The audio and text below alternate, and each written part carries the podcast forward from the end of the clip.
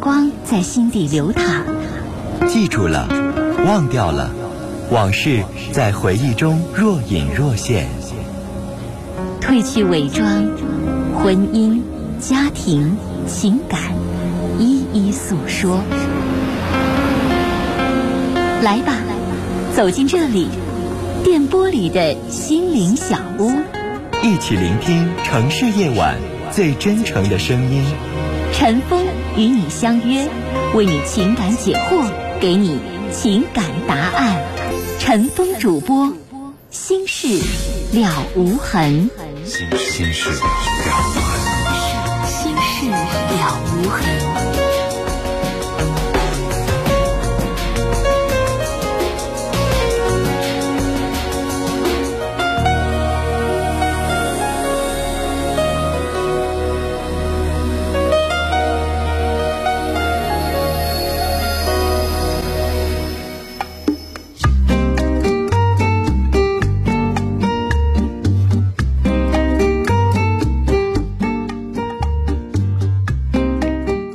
听众朋友，晚上好，欢迎您收听《心事了无痕》节目，我是主持人陈峰，今晚的导播呢是佳龙。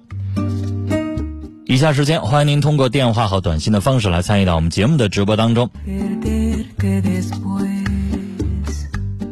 另外，听众朋友啊，提醒您，我们节目的网络上的联系方式，喜欢上网的朋友啊，可以首先找到我们节目的论坛，您可以搜索的方式啊，呃，搜索引擎当中直接搜索“陈峰听友俱乐部论坛”。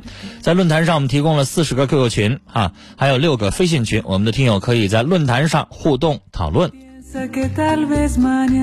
另外，陈峰每天都会登录的微博。您可以直接搜索陈峰微博，早晨的晨，风雨的风，或者是新浪微博当中直接搜索 DJ 陈峰，A B C D 的 D，J K 的 J，早晨的晨，风雨的风。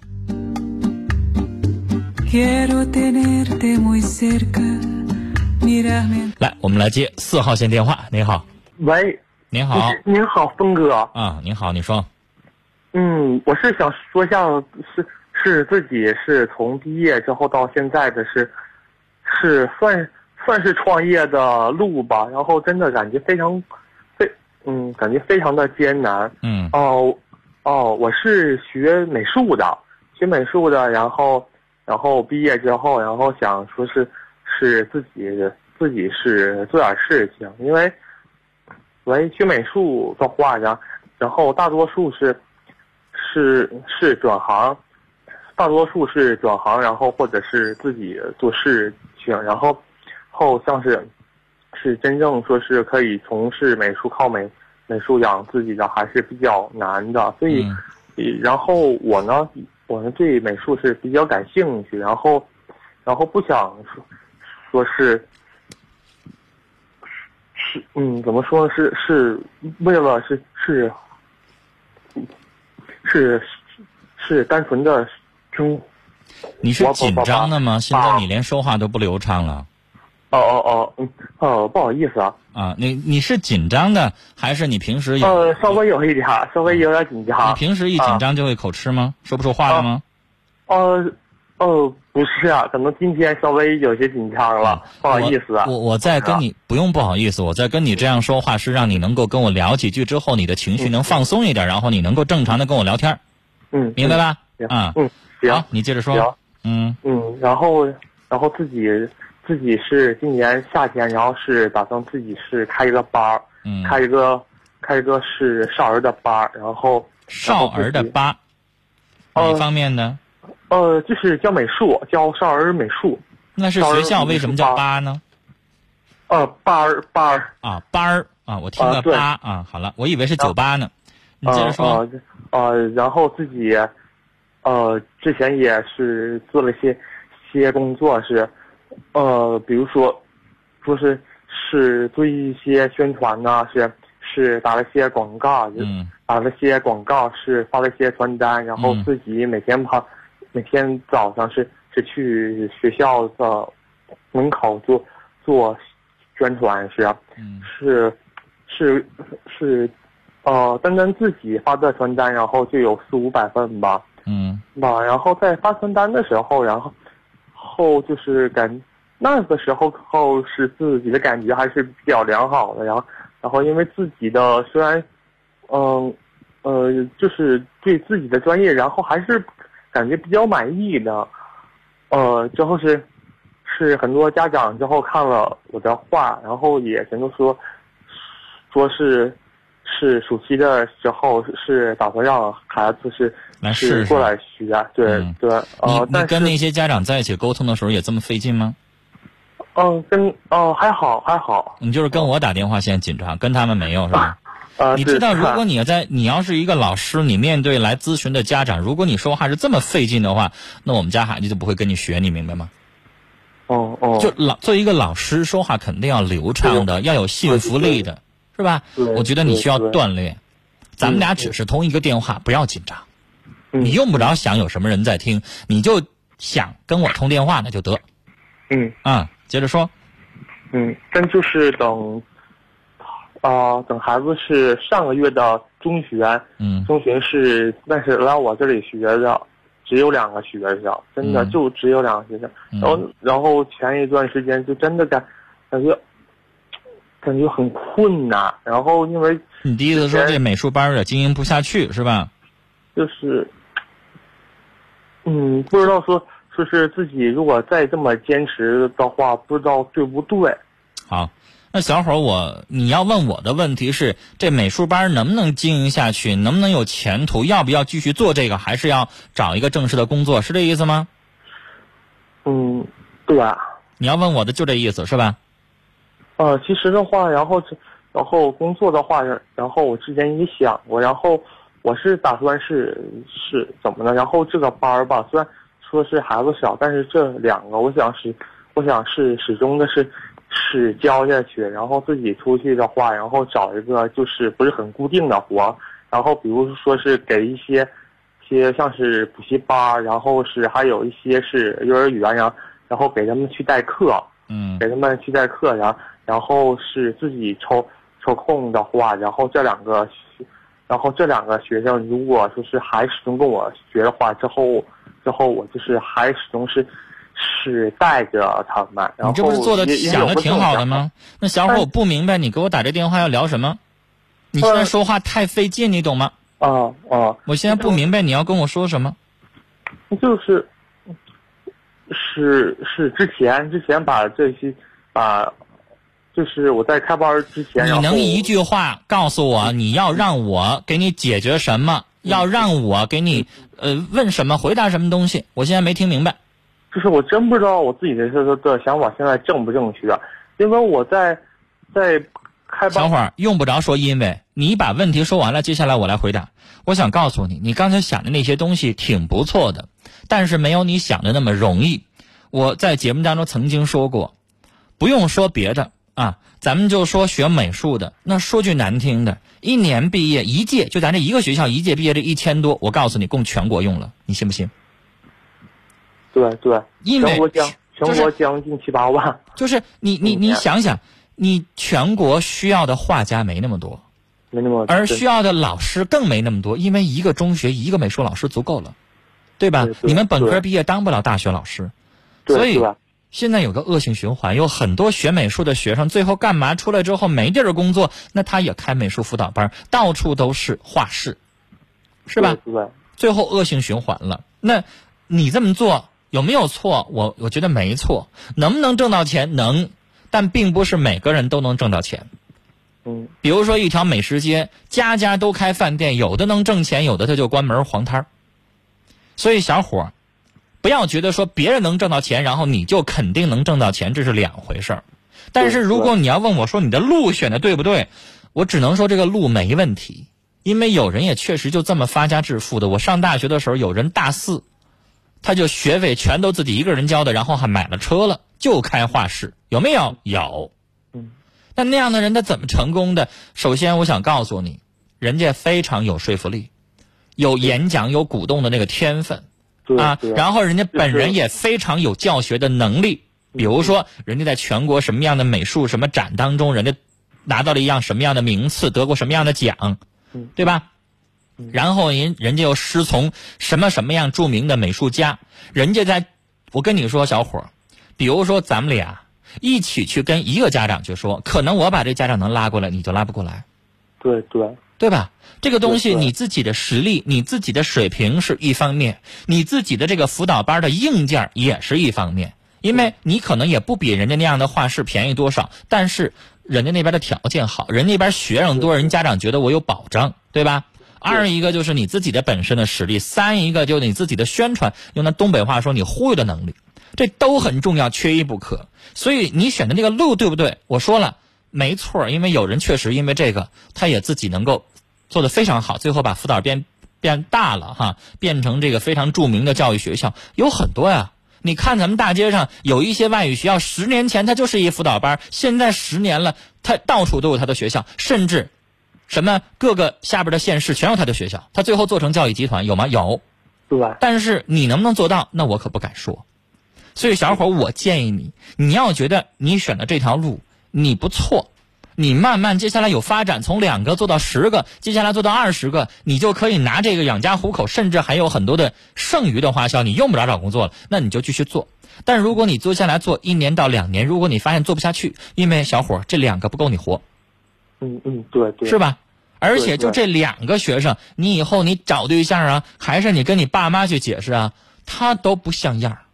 对你没法发展，所以你要根据你的情况，那你做这两个做不下去，那我觉得你不如给家长一个交代，这两个你可以继续接，或者说是你不接了，然后呢你自己找一个正式的工作，广告公司的什么美术设计啊，你再学一学什么网页设计啊什么的都可以，做一个找个正式的工作，然后小伙儿。比如说，你找了一个正式的工作，然后你做了几年之后，你有了一定的积累，以后再去开什么辅导班学校，行不行？行。嗯嗯或者说是你自己张了一个班儿，挺费劲的，因为你自己又要招生，你又要管理，你又要教学，对吧？那我能不能够，我我宣传的这个鼓动能力我不够，我光去教学行不行啊？我上哪个画室去，我去应聘一个老师，行吧？嗯我没有那个招生的能力，我跟我上一个画室去，我只是当老师，我不用操心那些乱七八糟的东西了。比如说我我又要跑执照，哪天你还得判你自己做黑班，你判人家来检查吧，对对，是吧？你这些东西我不行，我就做个老师，我就挣这个钱行不行？也行吧，嗯，是吧？或者小伙你跟谁合作？他负责招生，他有学校执照，他负责招生啊，他把这所有的东西，然后你跟人劈成，嗯嗯你就管教学教务这一块儿，对吧？嗯行不行？也可以吧。嗯所以你这个东西，你要慢慢在实践的过程当中，你去发现你自己的能力在哪儿。人不是完人，有的人适合教学，有的人适合搞科研，有的人适合去去搞一些宣传的东西，对吧？就像我们做节目，那我适合做情感节目，那有的人适合做体育节目，那你让我去做体育节目，那我做不了。我是我是体育盲，我什么都不懂，什么足球、乒乓球我全都不懂。你让我做，我干脆做不了。那有的人你让他做情感节目，他也做不了，他可能心思没那么细，他没有想那么多婚姻家庭那些那些事儿，对吧？人无完人啊，嗯对不对？很正常啊。我现在做情感节目，你让我去播新闻去，那我肯定没有那些新闻的专业的播音员播的好，嗯对吧？但是你要让新闻播音员让他都做情感节目，他可能没有我这样的这么多年的经历。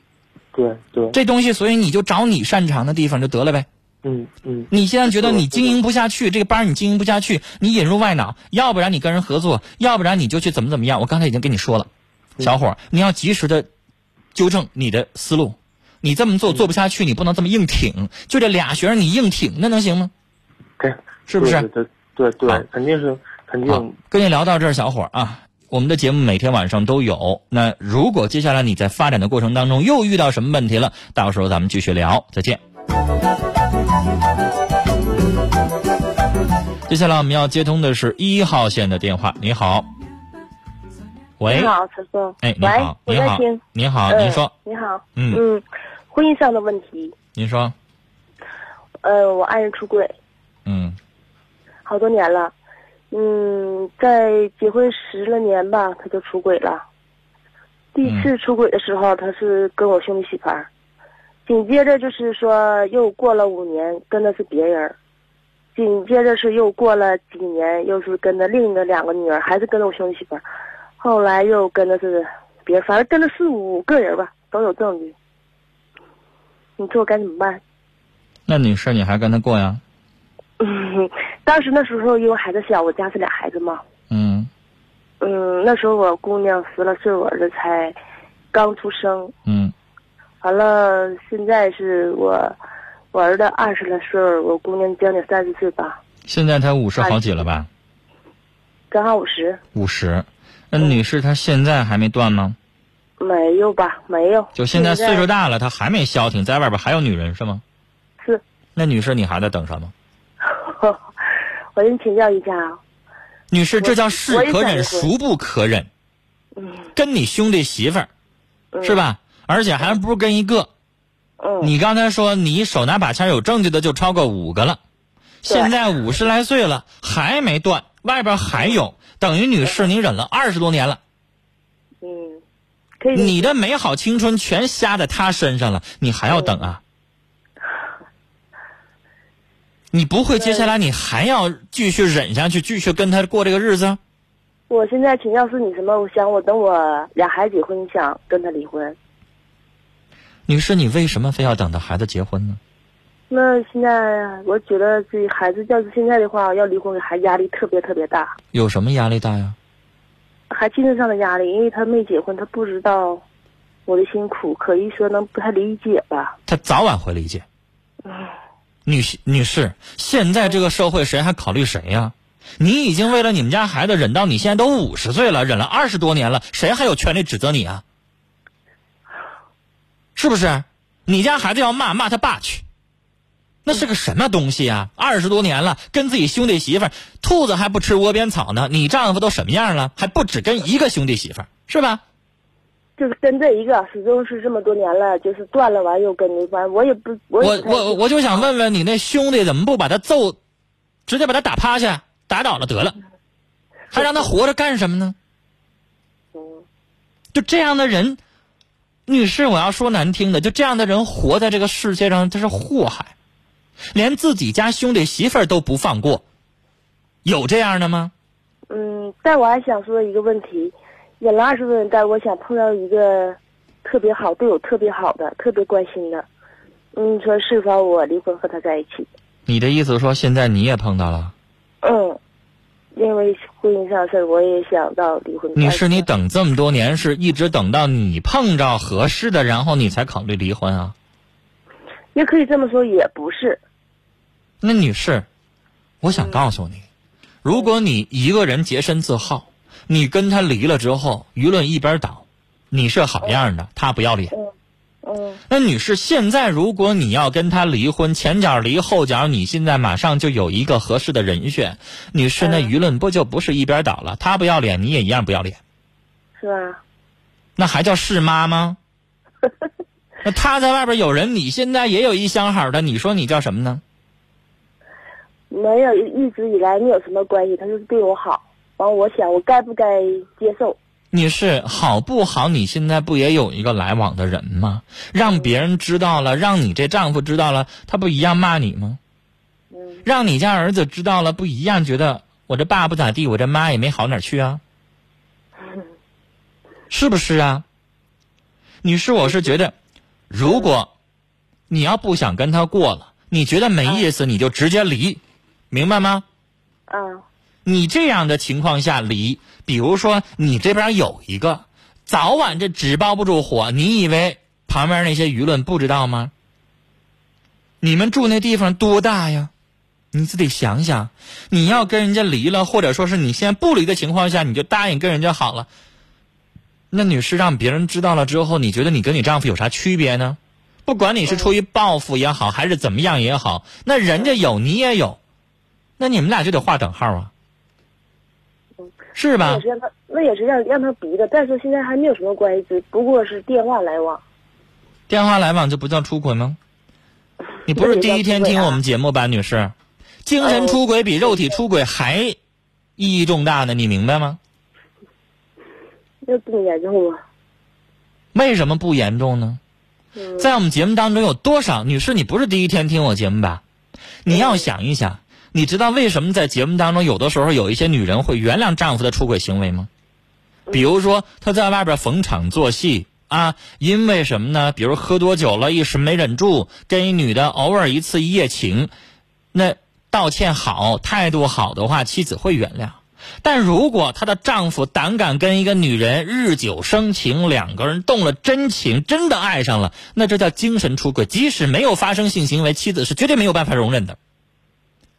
为什么我说精神出轨比肉体出轨还重要呢？因为都是人，尤其男人是什么样的动物，大家都懂。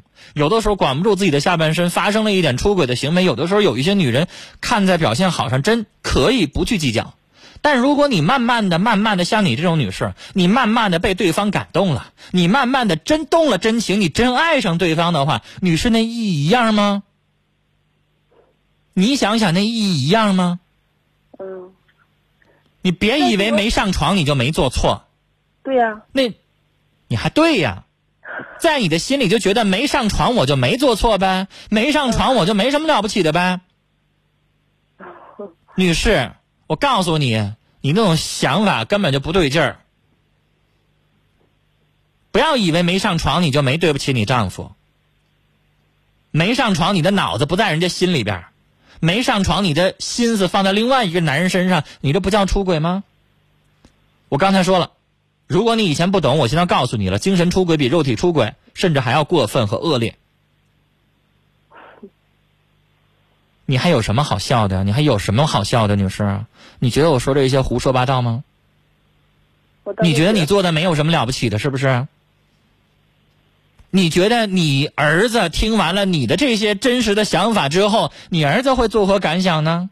也像你似的，一笑没当回事儿，觉得自己怪好的呢？我告诉你，女士，我最后再告诉你，你的想法和你的做法，我不觉得你跟你丈夫有什么区别。如果你现在没有一个正确的态度的话，嗯我想告诉你，杀一个人和杀五个人一样。你自己想想，嗯我没觉得你现在做法是为了你儿子好。你要为了你家孩子好，想让他清清白白的，对方假如说女方去考察咱们家父母的话，认为双方都没有任何问题，那女士，你要么继续过这日子，你要不然离婚，然后你跟这男的你正大光明的在一起。那你现在没离婚，然后你跟人家联系，你觉得你儿子脸上就贴金了？就觉得你这个妈好了吗？就觉得你这个妈妈正经了吗？女士，正经的女人会这样吗？你别觉得好像我现在没跟他上过床，我就是正经的。女士，你现在的做法很危险，我劝你最好想清楚。你这样做，你儿子照样会生气，照样会恨你，他照样觉得你没有对得起这个家。你自己思考一下吧。聊到这儿，再见。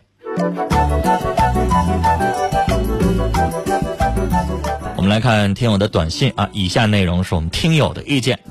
七八七八的听众说，这对夫妻，一个不如一个，一路货色。幺二七零的听友的短信说，刚才这个女士，你要这么想的话，我是觉得你五十岁白活了。零四三九的听众说了这么一句话，说幸福永远都比舆论重要，不是吗？您的字数太少，我不太明白，也没太理解您的立场是什么。其实我是主张，像你说的是对的，幸福真的比舆论重要。你的丈夫那么过分了，你趁早就离了得了。离完了之后，你再跟这个男的在一块儿，我想告诉你，谁也没有权利反对。但是，你老想着要给你儿子一个什么什么样的一个一个非常好的一个名声，然后一直拖着拖着，你说你现在要碰着一好的，你又觉得说一直等下去这好的可是不是人家能等得起？这样的话，把你自己变得里外都不是人了，明白吗？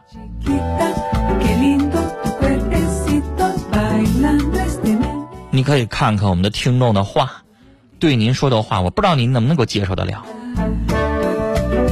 幺幺六幺的听众甚至在说，如果这么做的话，我觉得就是一对狗男女了。三二幺六的听众说，这位夫妻是弯刀对着瓢切菜。弯刀对着瓢切菜是什么意思？幺九八三的听众说，我觉得这女人是鱼找鱼，虾找虾，俩人都这样，还没事笑还美呢，吃到苦就不美了。零六二三的听众说：“人活着为什么这么累呢？这个社会太现实了。”